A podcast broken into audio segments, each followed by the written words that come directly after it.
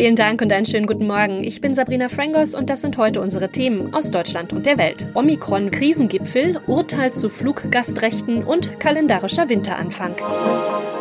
Um die erwartete Omikron-Welle des Coronavirus so flach wie möglich zu halten, kommen auf uns nach Weihnachten neue Kontaktbeschränkungen zu. Bund und Länder wollen dazu am Nachmittag ja beraten. Einer ersten Beschlussvorlage zufolge sollen die Beschränkungen schon ab dem 28. Dezember auch für Geimpfte und Genesene gelten. Jan-Henner Reitze in Berlin hat die Infos. Welche Regeln soll es denn geben? Welche Regeln kommen auf uns zu? Schon für die Silvesterparty privat zu Hause soll es auch deutschlandweit Kontaktbeschränkungen für Geimpfte geben. Die Zahl von maximal zehn Personen zusammen in einem Raum schlägt der Bund vor. Wenn einer der Beteiligten ungeimpft ist, soll die Zahl der Gäste auf maximal zwei beschränkt werden.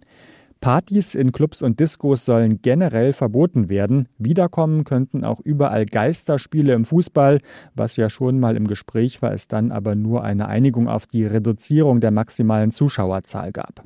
Tja, und dann stellt sich auch die Frage, reicht das alles überhaupt bei den düsteren Prognosen in Sachen Omikron? Ist Omikron denn wirklich so gefährlich? Also es ist doch noch so vieles unbekannt über diese ganze neue Variante. Das stimmt zum Beispiel, ob ein schwerer Verlauf bei Omikron wahrscheinlicher ist oder nicht, das wird noch untersucht. Aber der neue Corona-Expertenrat ist wegen der als enorm eingeschätzten Ansteckungsgefahr so alarmiert und sagt, allein die zu erwartende Zahl der Fälle, auch mit Symptomen bei Geimpften, droht Personalprobleme in Krankenhäusern, bei der Polizei oder der Müllabfuhr auszulösen, weil Mitarbeiter krank zu Hause in Quarantäne bleiben müssen. Da gehen die Pläne schon so weit, dass möglicherweise notfalls nur noch der Haus- und Biomüll abgeholt wird und Papier erstmal nicht mehr.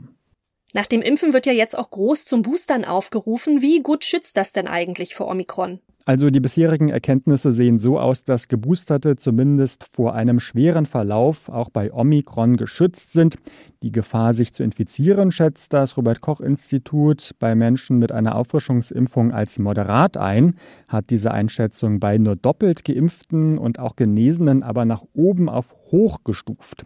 Hier bleibt das Boostern also ein Ansatz, um Omikron aufzuhalten. Und sobald es einen auf diese Variante angepassten Impfstoff gibt, kommt wohl auch wieder der nächste Impfaufruf.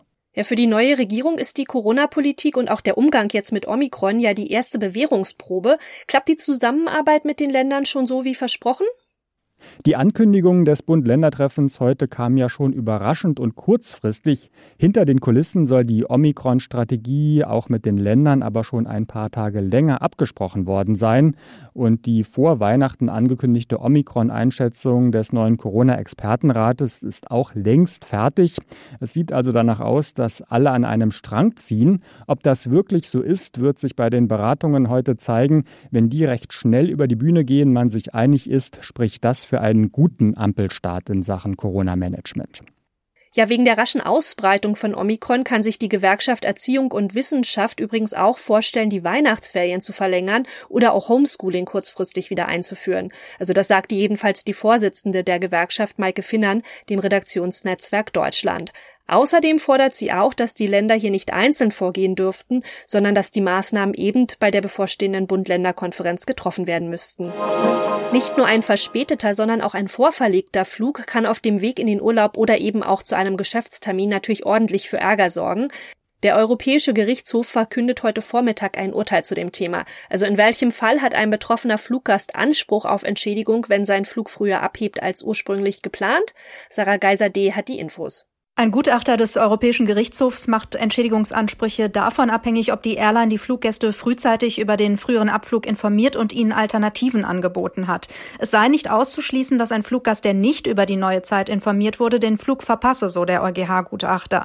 Wenn die obersten EU-Richter dieser Ansicht folgen, was oft der Fall ist, dann könnten Fluggäste künftig in solchen Fällen eine Entschädigung erhalten. Es ist kalt, es wird früh dunkel und hier und da hat es auch schon geschneit. Gefühlt ist schon länger Winter, aber vom Kalender her beginnt er erst heute. Warum ist das eigentlich so und woran merken wir das? Thomas Bremser weiß mehr. Ja, vom kalendarischen Winteranfang sprechen wir am kürzesten Tag des Jahres und das ist heute die Wintersonnenwende. Wenn wir es ganz genau nehmen, dann beginnt um eine Minute vor 17 Uhr der Winter, denn dann steht die Sonne senkrecht über dem südlichen Wendekreis.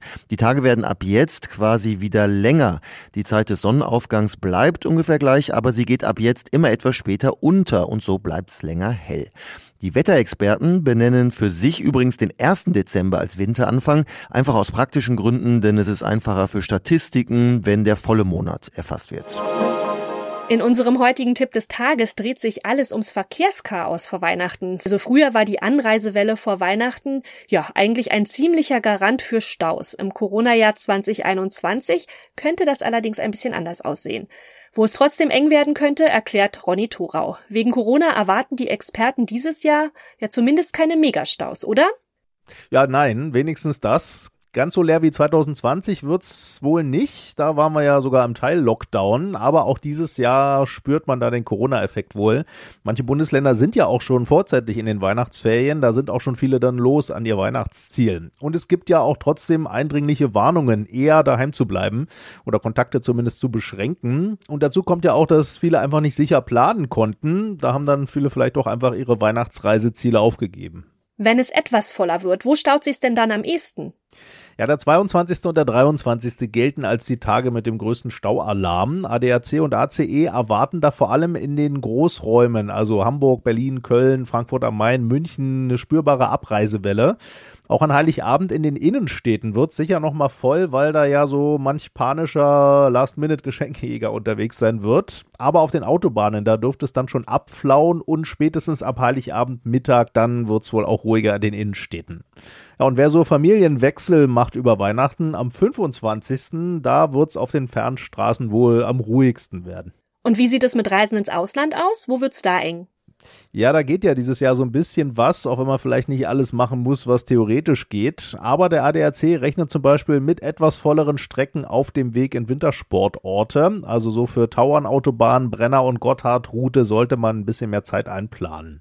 Und generell auch an allen deutschen Außengrenzen, da kann es ja immer wieder sein, dass stichprobenartig Nachweise verlangt werden zu Impfungen, Genesungen oder Tests. Auch das kann dann zu Verzögerungen führen. Und sonst so. Im Weißen Haus in Washington gibt's Familienzuwachs. Er ist süß, flauschig und hört auf den Namen Commander. Ja, es ist ein kleiner Schäferhundwelpe, den US-Präsident Joe Biden mit einem Foto und einem kurzen Video bei Twitter vorgestellt hat. In dem Clip ist er sogar zu sehen, wie der Präsident einen Ball wirft und dem Hündchen hinterher flitzt. Der Schäferhund, der soll Medienberichten zufolge ein Geschenk der Familie an den Präsidenten sein. Und das neue verspielte Familienmitglied ist nicht der einzige tierische Gefährte der Bidens. Biden hatte ja nach Amtsantritt schon seine zwei deutschen Schäferhunde Major und Champ mit ins Weiße Haus gebracht. Champ starb allerdings im Sommer und Major, ja, der machte Schlagzeilen, weil es zu Zwischenfällen mit Mitarbeitern des Weißen Hauses kam. Also er soll unter anderem ein Mitglied aus Bidens Sicherheitsteam gebissen haben. Darum hat er jetzt auch Hausverbot im Weißen Haus und lebt hauptsächlich im Haus der beiden Familie in Wilmington.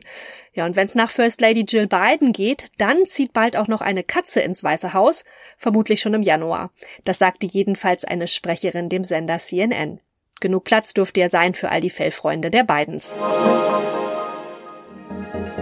Das war's auch schon wieder von mir. Ich bin Sabrina Frangos und ich wünsche Ihnen noch einen schönen Tag. Bis morgen.